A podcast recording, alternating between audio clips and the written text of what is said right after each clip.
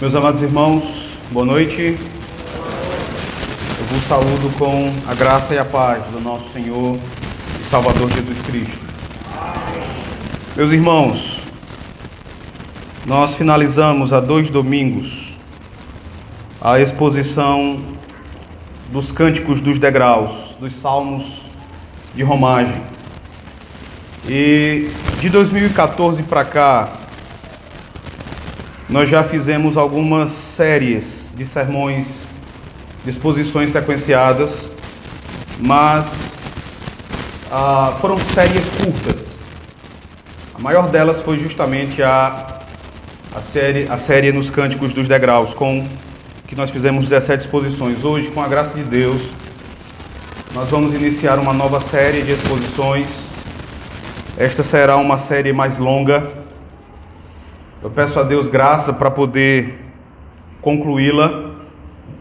Ah, nós vamos iniciar hoje a exposição da carta aos Hebreus. Eu peço que os irmãos abram as suas Bíblias. Digo que peço a Deus graça para poder terminar essa série, porque ao estudar e projetar a exposição da carta, eu fiz um esboço inicial de pelo menos 57 exposições dessa carta. Então será uma série longa, se assim o Senhor nos permitir. Então abram suas Bíblias em Hebreus, capítulo 1, do verso 1 até o verso 4. Hoje nós vamos nos concentrar apenas nos dois primeiros. Nós vamos ler até o verso 4, mas nós vamos então fazer a exposição apenas do verso 1 e do verso 2. Eu quero então convidar os irmãos para lermos todos juntos, todos a uma só voz. Hebreus capítulo 1, do verso 1 até o verso 4. Diz assim a palavra do nosso Senhor. Leiamos.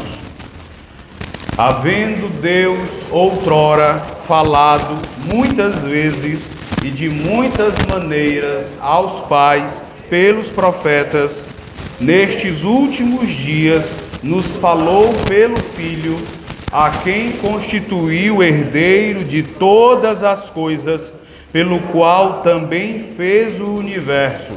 Ele, que é o resplendor da glória e a expressão exata do seu ser, sustentando todas as coisas pela palavra do seu poder, depois de ter feito a purificação dos pecados, assentou-se à direita da majestade nas alturas, tendo se tornado tão superior aos anjos, quanto herdou mais excelente nome do que eles. Amém. Vamos curvar as nossas frontes. Vamos então orar ao Senhor, suplicar a sua graça, suplicar a sua bondade para conosco, dando-nos a compreensão do texto dando-nos a compreensão da Sua Santa Palavra. Senhor nosso Deus, nosso Pai bendito, nós louvamos e bendizemos o Teu santo nome, porque o Senhor é digno, porque o Senhor é merecedor, uma vez que não há ninguém tão grande, ninguém tão perfeito, ninguém tão cheio de glória e de majestade como o Senhor. E nós, ó Pai, também te bendizemos por tuas grandiosas obras por teus feitos poderosos, pela maneira como o Senhor trouxe todas as coisas à existência pela palavra do teu poder. E principalmente, ó Deus, como também pela tua palavra, o Senhor nos regenerou para uma viva esperança em Jesus Cristo, nosso Senhor. Nós te bendizemos, ó Pai bendito, pela maneira como o Senhor bondosa e amorosamente tem nos conduzido. O Senhor, ó Pai amado, unicamente por ter nos amado em teu Filho Jesus Cristo, o Senhor nos fez teus filhos. O Senhor, ó Pai amado, nos tornou membros da tua família e agora o Senhor continua a nos alimentar, a nos sustentar, a prover para todas as nossas necessidades e também, ó Pai amado, para o Senhor continua a alimentar as nossas almas. Tu fazes isso, ó Deus, por meio da tua santa palavra. Palavra que lemos, Palavras, palavra ao Pai bendito que agora dela ouviremos a exposição. E do Senhor, ó Deus, dependemos para não apenas entendermos, não apenas, ó Pai bendito, apreendermos o sentido do texto, mas acima de tudo, ó Deus, para nos, para nos encantarmos com aquilo que é aqui afirmado, para nos deslumbrarmos com a a magnificência, com a majestade daquele que é anunciado nesta passagem, o teu filho Jesus Cristo. Pai bendito, que ao compreendermos, que ao percebermos, o Senhor também nos deu, Pai amado, corações que se maravilhem diante de quem é Jesus. ó Deus, ajude-nos também para que vivamos de acordo com esta verdade. Para que vivamos, ó Deus, encantados com a preciosidade, a sublimidade do conhecimento de nosso Senhor Jesus Cristo. Que o teu nome seja glorificado nesta noite aqui no meio do teu povo. Que o teu povo, a tua igreja aqui reunida, ó Deus, seja edificada no firme fundamento que é Jesus, o herdeiro de todas as coisas, o teu filho, aquele que é a expressão exata do teu ser. É no nome dele que te oramos, ó Deus.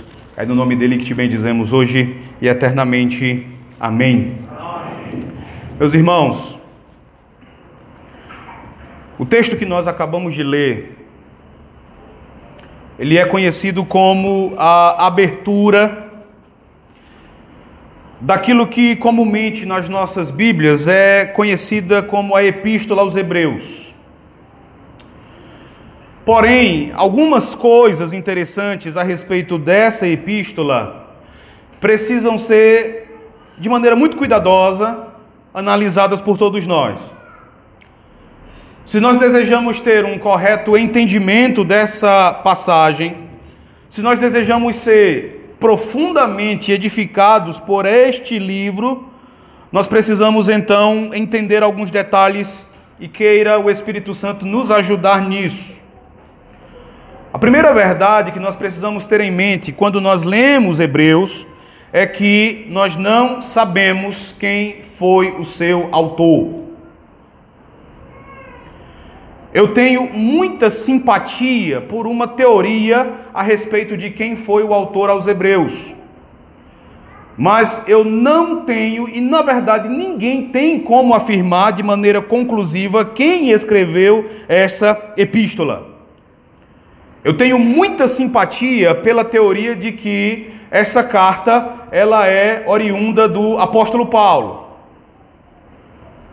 Mas existem vários detalhes na carta que, ao mesmo tempo em que despertem minha simpatia por essa teoria, me levam a não poder afirmar que Paulo foi o seu autor. A evidência mais forte nesse sentido, se você olhar para o capítulo 2, peço que você faça isso.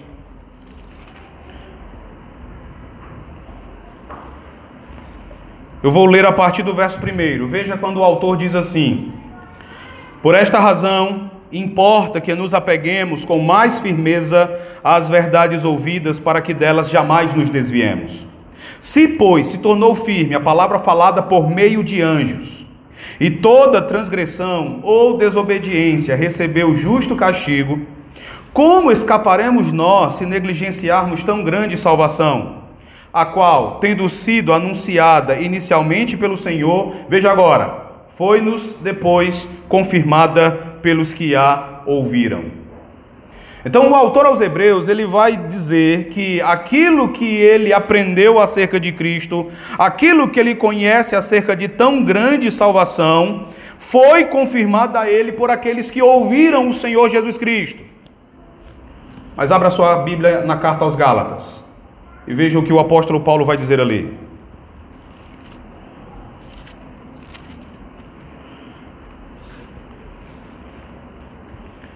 Capítulo 1, verso 11 e verso 12.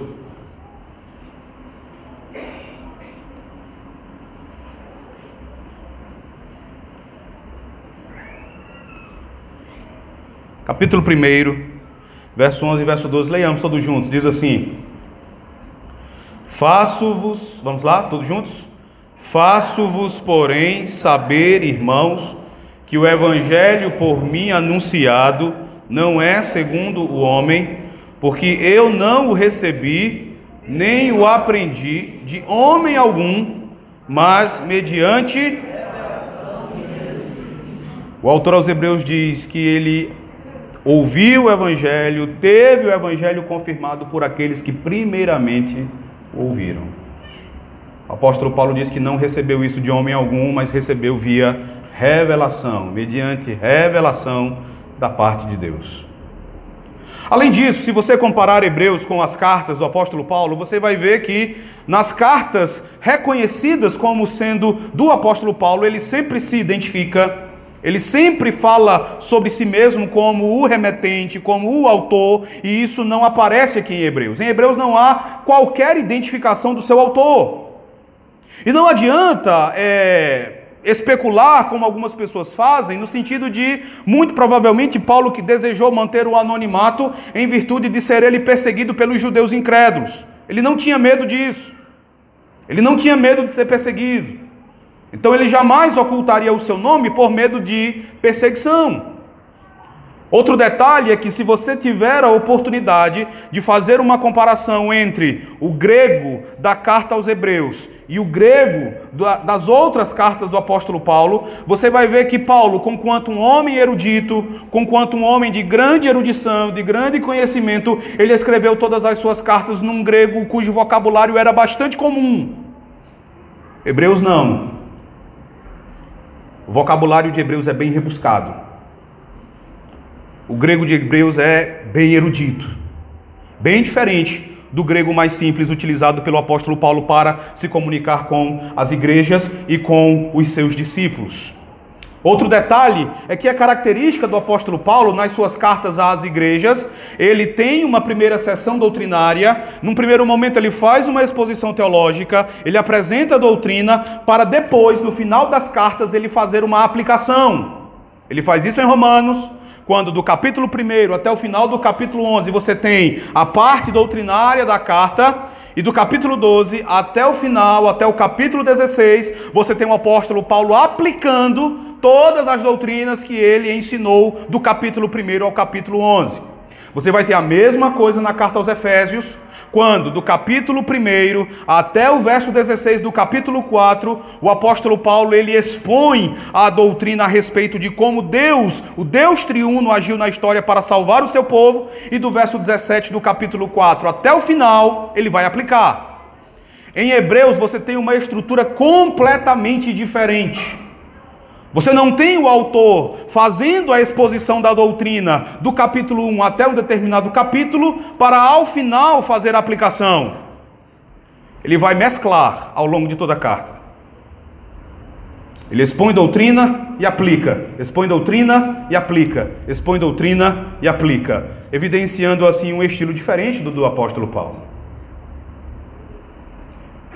Por essas e outras razões, Outros possíveis autores têm sido apontados para a carta aos Hebreus. Apolo, um homem que, quando você observa Atos, capítulo 18, verso 24, é descrito como um judeu, natural de Alexandria, eloquente e poderoso nas Escrituras. Também Silas, outro companheiro do apóstolo Paulo, além de Barnabé. Barnabé também é apontado como um possível autor da carta. E ao longo da história da igreja, meus irmãos, houve até quem apontasse Priscila, esposa de Áquila, como autora da carta. O fato, irmãos, é que apesar de nós não sabermos e não podermos apontar quem exatamente foi o autor do livro, nós podemos concluir com segurança de que quem escreveu esse livro foi alguém do círculo paulino. Se não foi Paulo, foi alguém próximo do apóstolo Paulo. Nós devemos então ficar com a opinião do antigo pai da igreja, Orígenes, bispo de Alexandria, que disse o seguinte: quem escreveu Hebreus é conhecido apenas por Deus. Então nós não sabemos quem escreveu essa carta.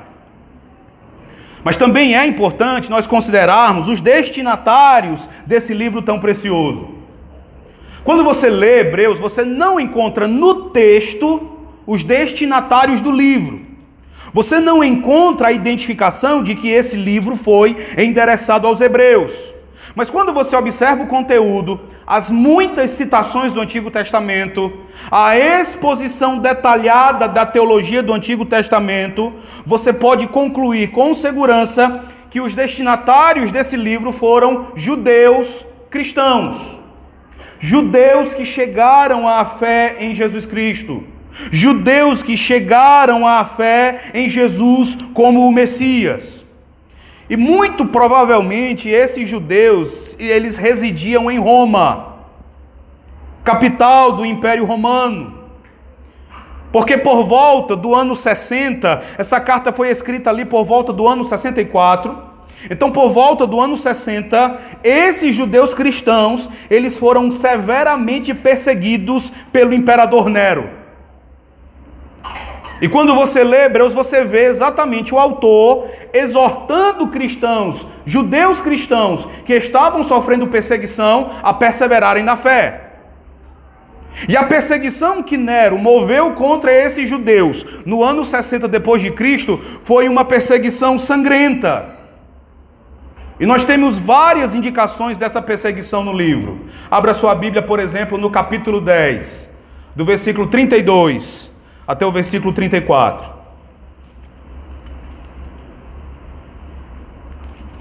Hebreus capítulo 10, do verso 32 até o verso 34. Leia comigo, mais uma vez, diz assim: Lembrai-vos dos dias anteriores, em que, depois de iluminados, sustentastes grande luta e ora expostos como em espetáculo, vamos lá? Tanto de opróbrio quanto de tribulações, ora tornando-vos coparticipantes com aqueles que desse modo foram tratados, porque não somente vos compadecestes dos encarcerados, como também aceitastes com alegria o espólio dos vossos bens, tendo ciência de possuirdes vós mesmos patrimônio superior e durável. E quando você lê no capítulo 12, o verso 4, você tem ali uma indicação de que essa perseguição, esse sofrimento encarado por esses judeus cristãos, era um sofrimento, era uma perseguição sangrenta. Por isso a exortação aí do verso 4 do capítulo 12. Observe, quando o autor diz: Ora, na vossa luta contra o pecado, ainda não tendes resistido até mas ele viria. Mas esse ponto certamente viria e por isso eles deveriam perseverar. O que eu desejo que os irmãos entendam é que normalmente nós tratamos esse livro como uma epístola e de fato ele foi endereçado para um grupo de pessoas crentes em Jesus Cristo. Mas, além de ser uma epístola, o que nós temos aqui, meus irmãos, é um tratado teológico. É um livro de grande riqueza doutrinária. Se você ler Hebreus, você vai se deparar a conceitos riquíssimos. Você vai encontrar experiências de cristãos, experiências extraordinárias. E que nós devemos buscar reproduzir na nossa própria carreira, na nossa própria caminhada. Outro detalhe é que, além de uma carta, além de um tratado, o que você tem aqui em Hebreus é um sermão. O autor fala isso em no capítulo 13, no verso 22. E ele vai dizer que esse sermão, na verdade, é uma breve palavra de exortação. Se você comparar Hebreus com, por exemplo, as cartas de Paulo, a carta de Tiago, as cartas de Pedro, a carta de Judas, as cartas de João, você vai ver que todas elas, com exceção de 1 João, há identificação do, do remetente, há uma saudação, há também uma saudação aos destinatários, em Hebreus não. Então ela é uma carta bem diferente das demais. Aqui você tem um rico tratado de doutrina. O mais interessante e maravilhoso em Hebreus, irmãos, é que Hebreus trata de modo substancial da pessoa e da obra do Senhor Jesus Cristo. Hebreus trata em detalhes da vida, do ministério e do sacerdócio eterno e imutável de Jesus.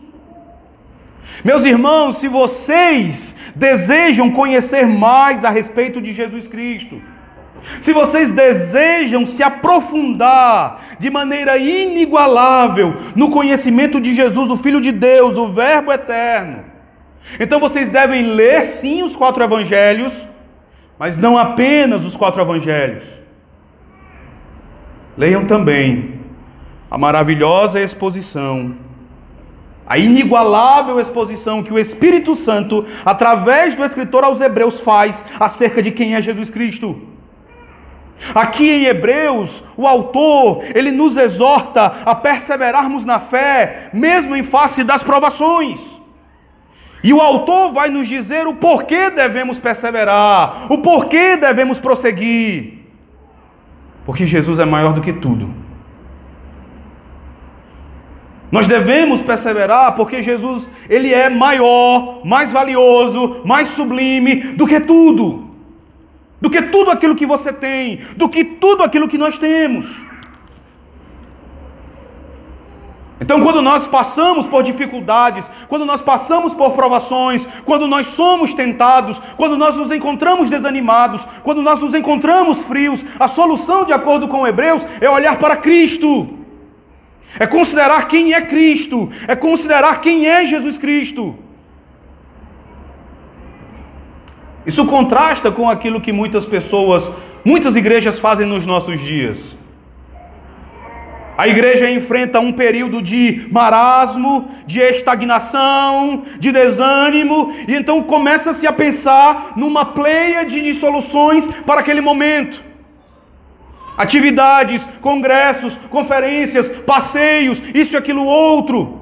Entretenimento para a juventude, entretenimento para a adolescência. A solução, meus irmãos, é Cristo. Porque nada se compara a Ele. E o autor nos diz não apenas o porquê devemos prosseguir, o porquê devemos perseverar, mas ele nos diz como. Através da fé em Cristo. Através da fé no Senhor Jesus Cristo, fé semelhante à daqueles que vieram antes de nós. Então, Hebreus também nos adverte a respeito de armadilhas que nós vamos encontrar na nossa caminhada, armadilhas comuns a cada época e armadilhas que levam muitas pessoas a naufragarem em suas almas. Ao mesmo tempo, nós vamos encontrar aqui recursos valiosos, recursos disponíveis para nos ajudar em nossa peregrinação por essa vida. Mas certamente, irmãos, o que há de mais valioso neste livro do Novo Testamento é a apresentação singular e incomparável que o autor faz de nosso Senhor Jesus Cristo. Ele vai nos dizer que Jesus é superior aos anjos, ele é superior a Moisés, ele é superior a Josué, ele é superior a Arão. Ele nos apresenta características de Jesus que não são exibidas em nenhum outro lugar do Novo Testamento. É em Hebreus que nós vamos encontrar uma detalhada exposição do, do, do, do, sacerdócio de Jesus Cristo, do sacrifício que, como sumo sacerdote, ele oferece por nós. Nenhum outro livro do Novo Testamento vai nos dar uma descrição tão detalhada de Jesus como o nosso sumo sacerdote. Aqui nós aprendemos o porquê Jesus é capaz ele é perfeitamente capaz de nos salvar, vivendo sempre a interceder por nós junto ao Pai. Outra razão para nós estudarmos Hebreus é que nós temos muita dificuldade com o Antigo Testamento. Você deve confessar que você tem muita dificuldade com o livro de Levítico, por exemplo. Você lê todas aquelas leis em Levítico, você lê todas aquelas prescrições a respeito de ofertas, sacrifícios, holocaustos, rituais, cerimônias, e você, assim como eu, você fica se perguntando por que isso? O que isso significa? Qual é o sentido disso? O autor aos Hebreus nos explica. O autor aos Hebreus vai nos ajudar, por exemplo, a entendermos essas passagens, porque muito deste livro nada mais é do que uma explicação do que nós encontramos em Levítico e em todo o Antigo Testamento. Por tudo isso, meus irmãos, esse livro é imensamente importante para todos nós. Mas volte a sua Bíblia para o capítulo 1 de Hebreus. De modo bem específico, meus irmãos, a passagem que nós lemos e que servirá de fundamento para a exposição dessa noite se constitui na introdução do livro. De forma bem resumida, aqui do verso 1 até o verso 4, nós temos toda a riqueza de Hebreus resumida. Nós temos toda a riqueza deste livro, deste tratado. O próprio fato, observe, de o autor não se apresentar, o próprio fato de o autor não usar palavras de saudação, claramente indica que a intenção dele não é chamar atenção para si, mas a intenção dele é chamar a sua atenção para algo maior do que ele, para alguém muito maior do que ele. O Senhor Jesus Cristo. E eu acredito, irmãos, que todos vocês aqui conhecem aquele episódio do ministério terreno de Jesus que tem sido chamado ao longo do tempo de a transfiguração. Quando nós lemos, por exemplo, Mateus capítulo 17, nós encontramos o Senhor Jesus reunido com os seus três discípulos mais chegados, Pedro, Tiago e João, e ali, quando Jesus está reunido com eles no monte, Jesus é transfigurado em toda a sua glória divina. E quando ele então é transfigurado, aparecem Moisés e Elias. No episódio, Moisés e Elias representam a lei e os profetas, respectivamente. Os discípulos veem Moisés e Elias. Eles ficam encantados com aquela visão, eles ficam encantados com a visão da glória de Cristo e de por poderem ver Moisés e Elias. Pedro faz uma sugestão ao Senhor para ele então levantar algumas barracas e todos permanecerem ali. Mas algo acontece. Aquela nuvem de glória, do meio daquela nuvem de glória, eles ouvem uma voz que diz assim: este é o meu filho amado, em quem me comprazo, a ele ouvi. Observe a cena. Jesus estava reunido com Moisés e Elias, a lei e os profetas. E o Pai então ordena que os discípulos ouçam a Cristo. Não significa que não há glória na lei. Não significa que não há glória nos profetas. Há sim glória na lei entregue por Moisés. Há sim glória na mensagem dos profetas representados por Elias. Mas o que o Pai intenta que saibamos, e o desejo do autor aos Hebreus, é que a glória de Jesus Cristo, meus irmãos, deve ser vista como infinitamente maior. Ele é maior que a lei, ele é maior que os profetas. E é disso que trata a nossa passagem. O texto que nós lemos nos mostra Jesus como a perfeita e a suprema, a perfeita e a definitiva revelação de Deus. Então eu quero que vocês olhem novamente para o texto juntamente comigo.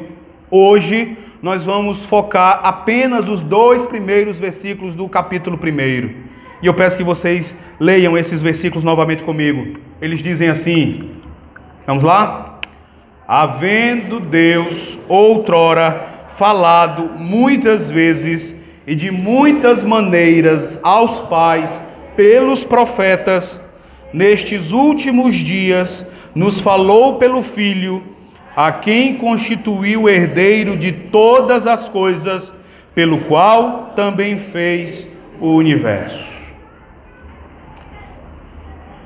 Pela leitura que nós acabamos de fazer, irmãos, nós podemos perceber uma nítida diferença nas maneiras ou nos meios pelos quais Deus se revelou ao seu povo amado. Há uma nítida diferença entre os modos de revelação. Observe o verso primeiro novamente. O autor diz assim: Havendo Deus outrora falado muitas vezes e de muitas maneiras aos pais pelos profetas. Então observem que o autor aos Hebreus ele vai falar a respeito de um tempo que ficou para trás. Ele fala de uma época lá atrás. Ele fala de algo lá no passado. E a partir daí ele vai traçar uma comparação com os tempos atuais. Vejam, irmãos, ele fala de um tempo que passou. Ele diz: havendo Deus outrora, em outra época, anteriormente, havendo Deus falado, um detalhe. Entenda que Deus nunca se portou como alguém impassível diante da sua criação e principalmente diante do seu povo eleito. Nunca o Senhor agiu como alguns dizem falsamente que ele nunca se importou conosco nem com a sua criação, que criou todas as coisas e se retirou, deixando a sua criação à sua própria mercê. Isso é falso. Há aqueles ainda que costumam dizer que Deus nunca lhes falou e, portanto, Deus não se importa com eles, Deus não se importa com a sua igreja, Deus não se importa com a sua criação. Essa é uma completa e absurda mentira.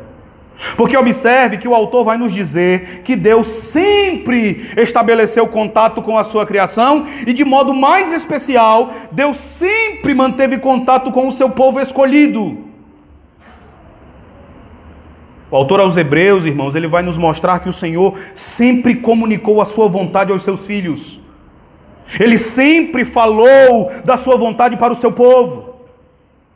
Você pode ver um exemplo disso no capítulo seguinte, no capítulo 2. Observe o que o autor vai dizer nos versículos 2 e 3.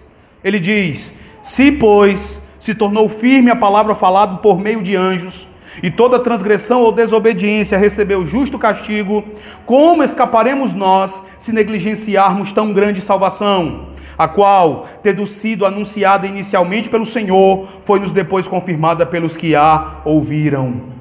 Então entenda um detalhe o Senhor Deus, ele sempre se revelou ao seu povo. Antigamente ele se revelou de uma determinada maneira, ou de modos variados, mas hoje, nos últimos dias, o Senhor se revela de uma maneira muito mais grandiosa. Então aqui ele nos fala sobre a revelação de Deus. E logo de início o autor, ele faz talvez a afirmação mais importante em todo mundo. Deus falou. Esta, meus irmãos, é talvez a verdade mais importante que precisamos lembrar. Deus falou numa época como a nossa, relativista, em que as pessoas negam a existência da verdade absoluta. Nada é mais importante do que a convicção de que Deus falou. Percebam também que, assim como o livro de Gênesis, assim como o Evangelho de João, Hebreus começa com a revelação grandiosa do Deus Todo-Poderoso. Deus, antigamente, nos tempos anteriores ao nascimento de Cristo, Deus se revelou de forma graciosa e majestosa aos patriarcas e a todo o povo de Deus. Deus é o sujeito da revelação, ele sempre foi livre, ele sempre foi soberano para se revelar a quem quisesse e da forma que quisesse. Quando você lê o verso 1 de Hebreus 1, você vê os detalhes da revelação de Deus ao seu povo na época do Antigo Testamento.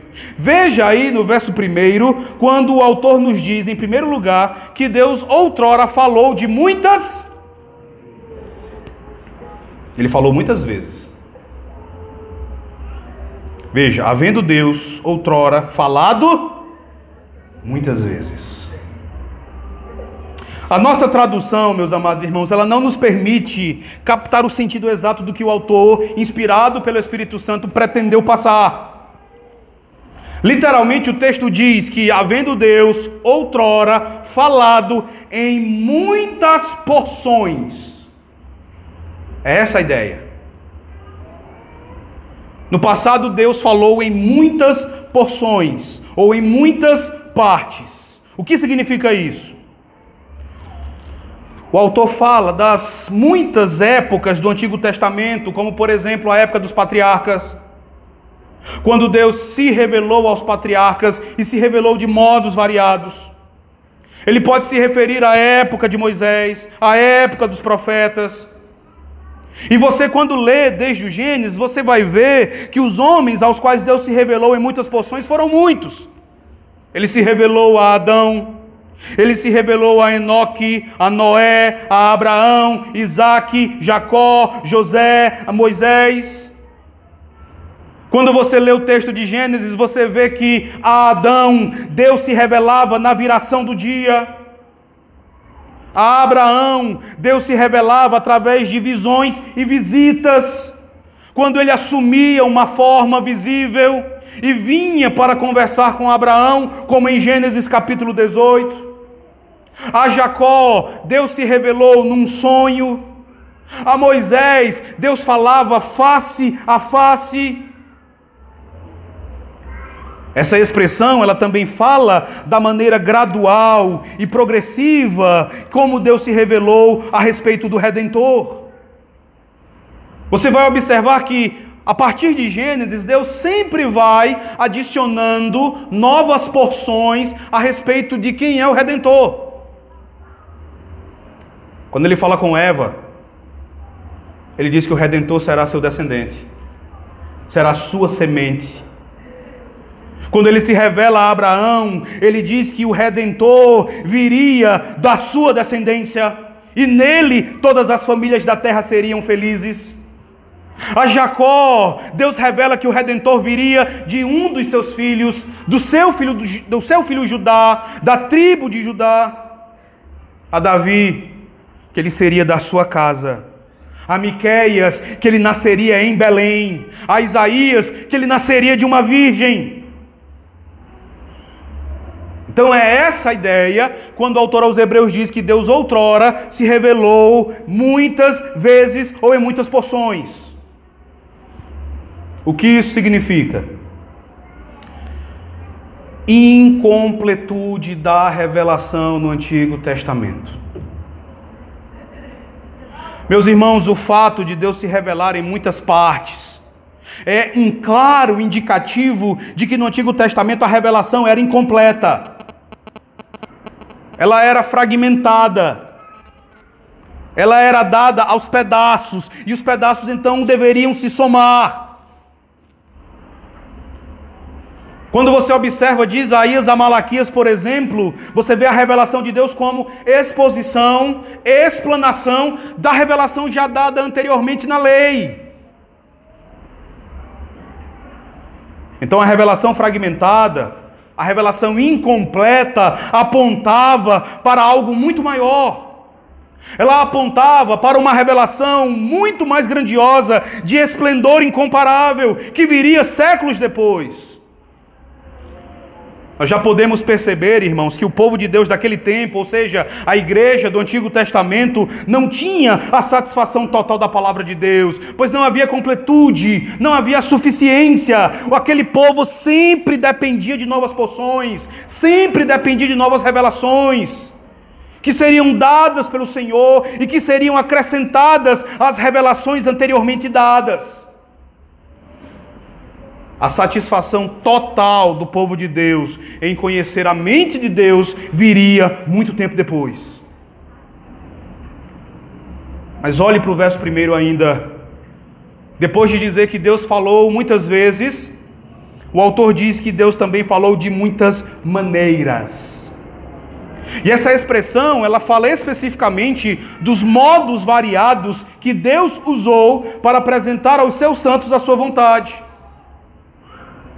O Senhor não é um Deus estático, de capacidade pequena. Deus não tem uma capacidade limitada para se revelar de uma única forma. Não apenas em sonhos, não apenas em visões, não apenas em gestos simbólicos do Antigo Testamento, mas no livre exercício da sua vontade, meus irmãos. Deus sempre se utilizou da maneira que ele achou melhor para fazer a sua vontade conhecida. Fosse através de sonhos, fosse através de visões, fosse por voz audível, fosse face a face, fosse por letras escritas com a sua própria mão, como aquilo que Deus escreveu nas duas tábuas da lei. O próprio Deus fala da liberdade que ele tinha para se revelar da maneira como ele bem entendesse. Abra sua Bíblia no livro de Números, capítulo 12, do verso 6 ao verso 8.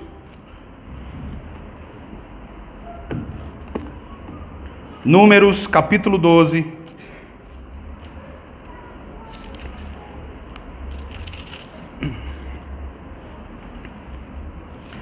Do versículo 6 ao versículo 8. Leiam comigo, irmãos, vamos ler todos juntos.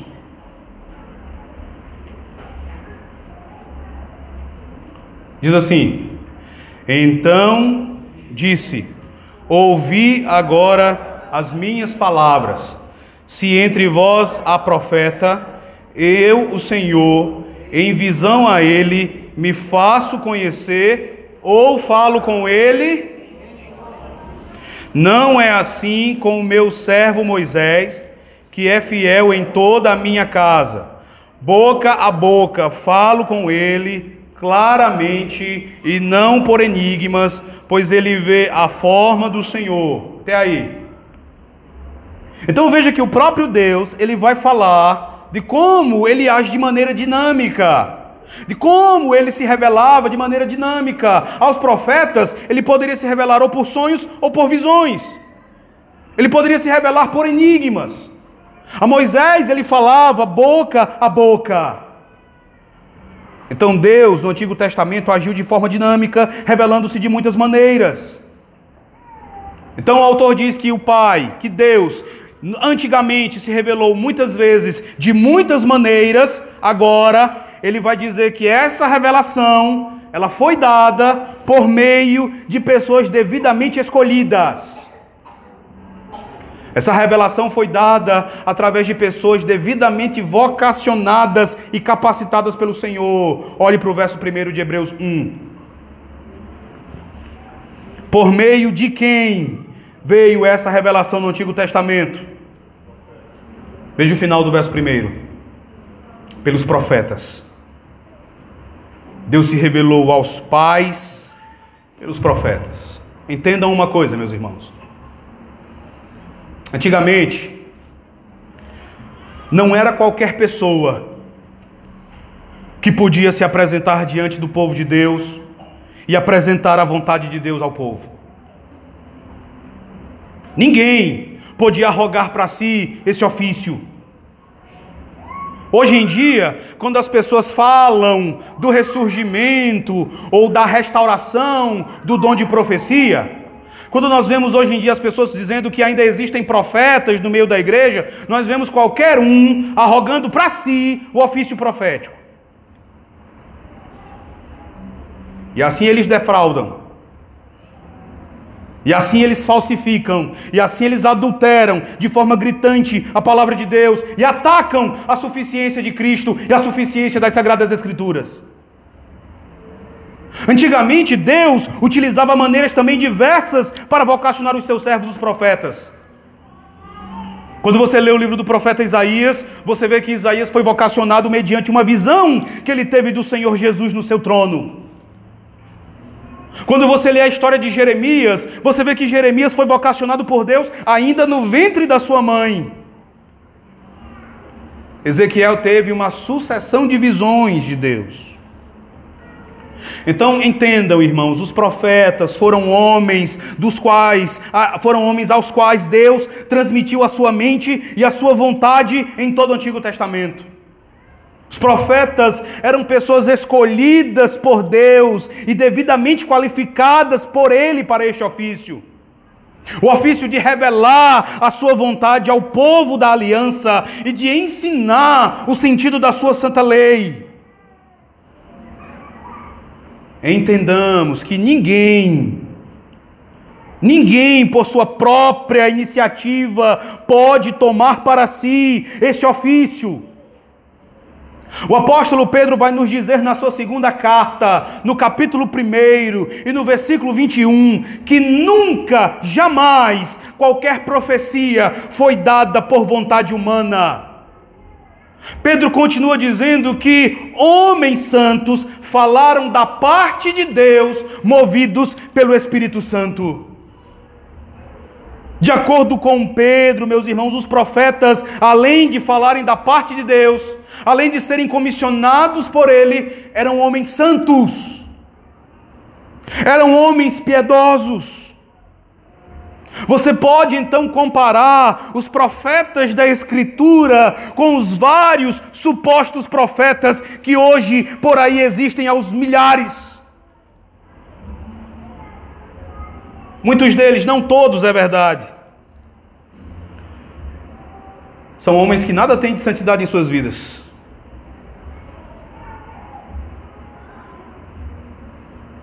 Visto que a própria Escritura nos proporciona fundamento para essa afirmação. São homens corruptos, muitas vezes envolvidos em negócios escusos, em falcatruas. Os profetas do Antigo Testamento não. Eles eram homens santos. Eram pecadores, mas não eram homens conhecidos por qualquer impiedade. Eles falavam da parte de Deus, eram chamados por Deus, e quem quer que fosse chamado por Deus era prontamente capacitado por Ele. Nos nossos dias, nós costumamos ver pessoas que dizem ter o dom de profecia, mas que não falam de Cristo nas suas profecias trazem muitas revelações, falam que estão recebendo revelação de Deus, falam que tem uma palavra da parte de Deus, mas não falam absolutamente nada a respeito de Jesus. As revelações que trazem giram apenas em torno de projetos pessoais, como por exemplo, com quem a pessoa vai casar, que ela vai ter vitória, que Deus vai curá-la, mas nada de Cristo, nada de Jesus Cristo. E aí você também pode compará-los com os profetas do Antigo Testamento. Homens cheios do Espírito Santo, incumbidos de falar a palavra com uma revelação progressiva acerca da vinda do Messias, acerca da vinda do Redentor, do Cristo de Deus e dele apenas. Pedro fala sobre isso também. Abra a sua Bíblia na primeira carta do apóstolo Pedro agora no capítulo 1, do verso 10 até o verso 12.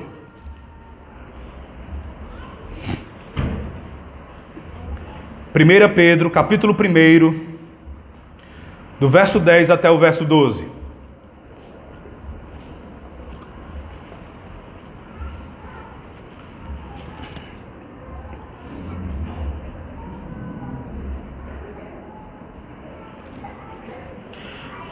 Vamos ler todos juntos, mais uma vez. Se você tem a Bíblia em suas mãos, leia comigo.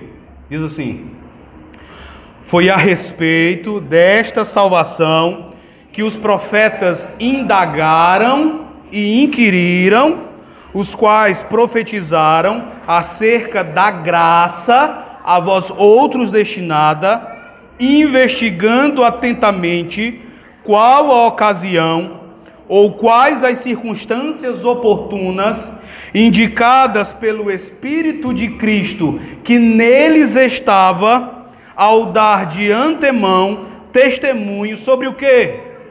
Sobre os sofrimentos referentes a Cristo e sobre as glórias que os seguiriam. A eles foi revelado que não para si mesmos, mas para vós outros ministravam as coisas que agora vos foram anunciadas por aqueles que, pelo Espírito Santo, enviado do céu, vos pregaram o Evangelho, coisas essas que anjos anelam perscrutar.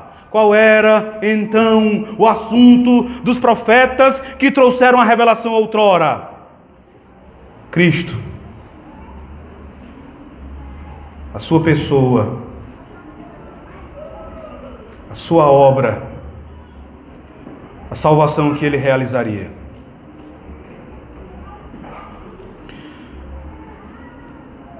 Então, uma vez que o autor fala de como Deus se revelava outrora, irmãos, agora no verso 2, ele vai nos introduzir. Você pode voltar a sua Bíblia para Hebreus capítulo 1 e veja que no verso 2 o autor nos introduz a uma série de declarações maravilhosas acerca da revelação perfeita de Deus. Ele vai agora fazer o contraste entre a revelação dada pelo Senhor aos pais, mediante a instrumentalidade dos profetas, e a revelação perfeita encontrada apenas em Jesus Cristo. Veja o verso 2. Ele vai dizer assim: Nestes últimos dias, nos falou pelo Filho a quem constituiu herdeiro de todas as coisas, pelo qual também fez o universo. Há uma mudança aqui. Há aqui um novo princípio, irmãos. Há uma nova realidade que nós devemos contemplar com um profundo temor e com um sincero amor em nossos corações.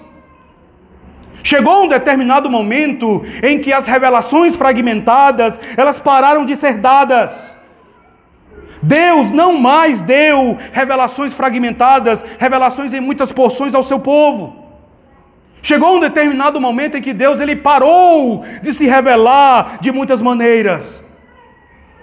Ele revelou a sua mente, ele revelou a sua vontade de uma única forma.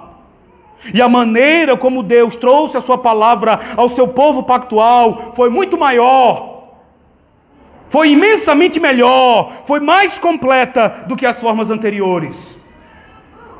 O autor diz que nos últimos dias o Pai nos falou pelo Filho.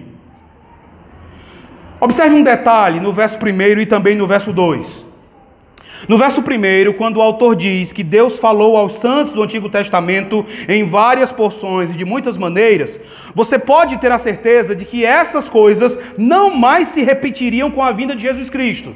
Por quê? O verbo traduzido aí no verso 1 como falado, ele está num tempo chamado aoristo. E o que que isso tem? Algo que foi feito uma vez por todas e parou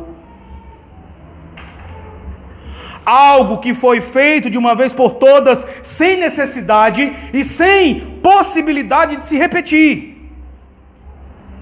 A ideia é que o Pai não mais voltaria a falar, a revelar-se por meio dos profetas de várias maneiras e em sucessões revelatórias. Porque chegou a consumação da revelação. Chegou a perfeição de Deus para o seu povo em Cristo Jesus.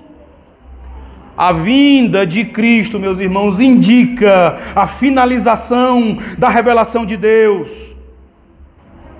O que o autor aos Hebreus deseja nos transmitir é que com a vinda de Cristo, toda a Escritura agora, toda a revelação dada por meio de Cristo é inspirada por Deus e útil para o ensino, para a repreensão, para a correção, para a educação na justiça, a fim de que cada um de vocês seja perfeito e perfeitamente habilitado para toda boa obra. Mas, meus irmãos, isso só é dessa forma quando você entende que a vinda de Jesus, ela cela, ela finaliza, ela completa a perfeição da palavra, a suficiência da revelação de Deus para o seu povo. Irmãos, Cristo veio o Filho de Deus encarnou para revelar a mente de Deus de modo perfeito, para ensinar a vontade do Pai aos seus filhos.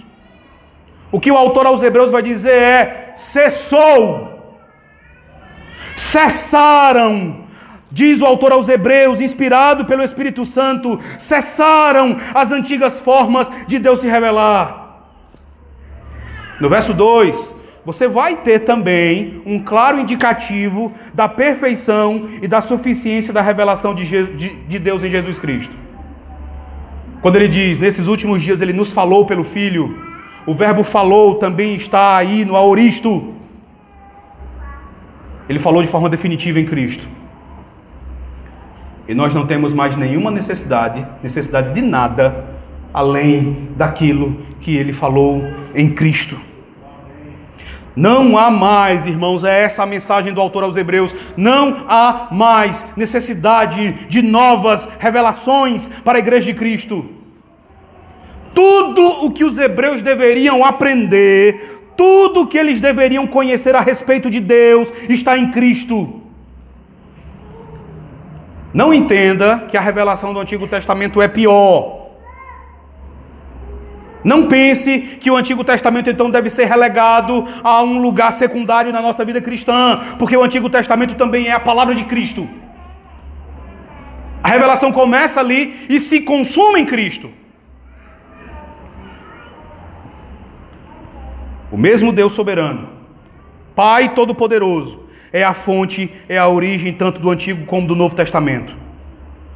Os pais da igreja costumavam dizer que há uma linda continuidade entre o Antigo e o Novo Testamento, de forma que o Novo está escondido no Antigo e o Antigo está explicado no Novo.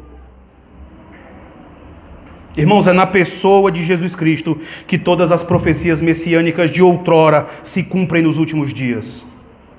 O Antigo Testamento é a promessa a respeito da vinda do Filho de Deus. O Novo Testamento, por sua vez, é o cumprimento dessa promessa. É por isso que o autor então diz: nesses últimos dias, ele nos falou por meio do seu Filho. Ele é a suprema, a perfeita, a consumada revelação de Deus. E nós não devemos esperar nenhuma outra revelação. Mas o autor continua. Veja o verso 2. No verso 2 ele continua nos dizendo que Deus constituiu o seu filho como herdeiro de todas as coisas. Meus irmãos, como o Filho de Deus é excelente. Como Jesus é revestido de excelência. Como ele é grande. Como ele é sublime. A fim de mostrar a grandeza de Cristo aos crentes hebreus, o autor vai utilizar aqui uma linguagem magistral. Ele vai dizer que Deus apontou seu filho como herdeiro de todas as coisas. Um herdeiro herda por direito tudo aquilo que o pai, em seu testamento, deixou estipulado. E num sentido muito especial, meus irmãos, Jesus Cristo é o único Filho de Deus, ele é o unigênito do Pai.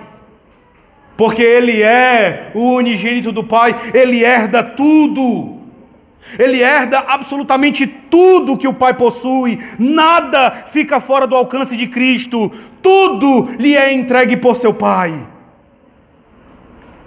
Você lembra da declaração dele no final do Evangelho de Mateus, no capítulo 28 e no verso 18, quando ressurreto ele diz: Toda a autoridade me foi dada no céu e na terra não há nada, nenhuma esfera da existência humana, não há nada, nenhum lugar em todo o universo que esteja fora do domínio de Jesus Cristo.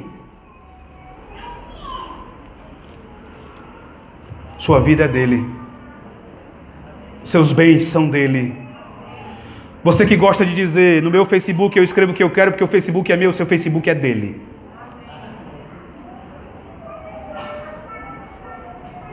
O seu emprego é dele, o seu dinheiro é dele, tudo é dele, para a glória dele. Já que todas as coisas pertencem ao Filho, meus irmãos.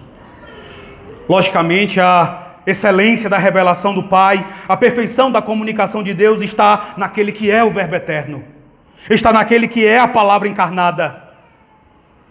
Então, olhem e contemplem, meus amados irmãos, o Senhor, o Cristo de Deus. Vocês que estão aqui nesta noite, todos devem reverenciar aquele que é o Rei dos Reis e soberano Deus, aquele que estava ativo na criação, aquele que agiu juntamente com o Pai na criação do universo. Aquele por meio de quem todas as coisas foram criadas, aquele que fez o mundo orgânico e inorgânico, Cristo é o Criador de toda a história do universo. Ele criou a soma dos tempos. É a respeito desse Cristo tão glorioso, a quem nós devemos reverenciar, que o apóstolo Paulo vai dizer o seguinte na sua carta aos Colossenses. Abra lá a sua Bíblia e veja a declaração do apóstolo Paulo no capítulo 1 e no verso 16. Colossenses, capítulo 1. Vamos ler os versos 15 e 16.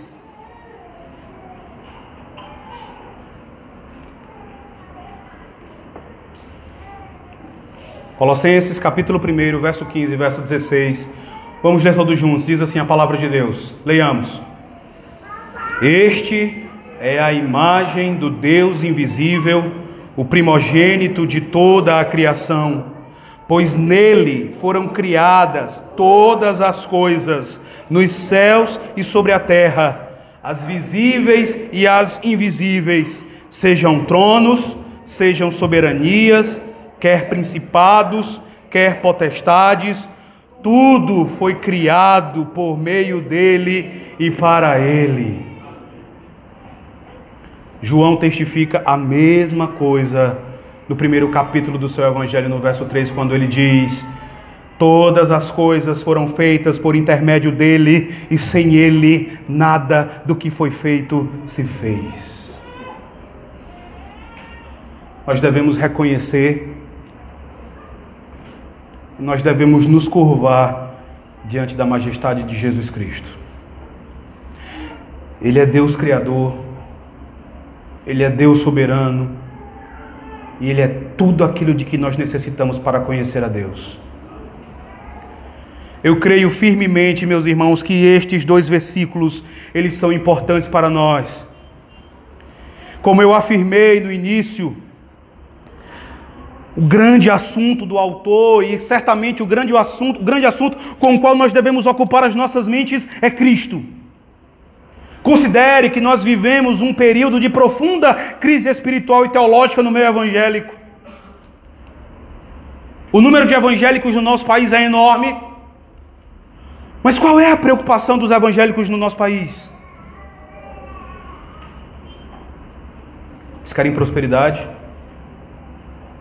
eles querem sucesso profissional, eles querem sucesso financeiro, eles querem mais do poder do Espírito Santo, eles procuram dons, procuram dom de profecia, procuram dom de línguas, procuram dom de curas, mas não falam nada sobre Cristo. Há púlpitos nos quais o nome de Cristo simplesmente não é mencionado.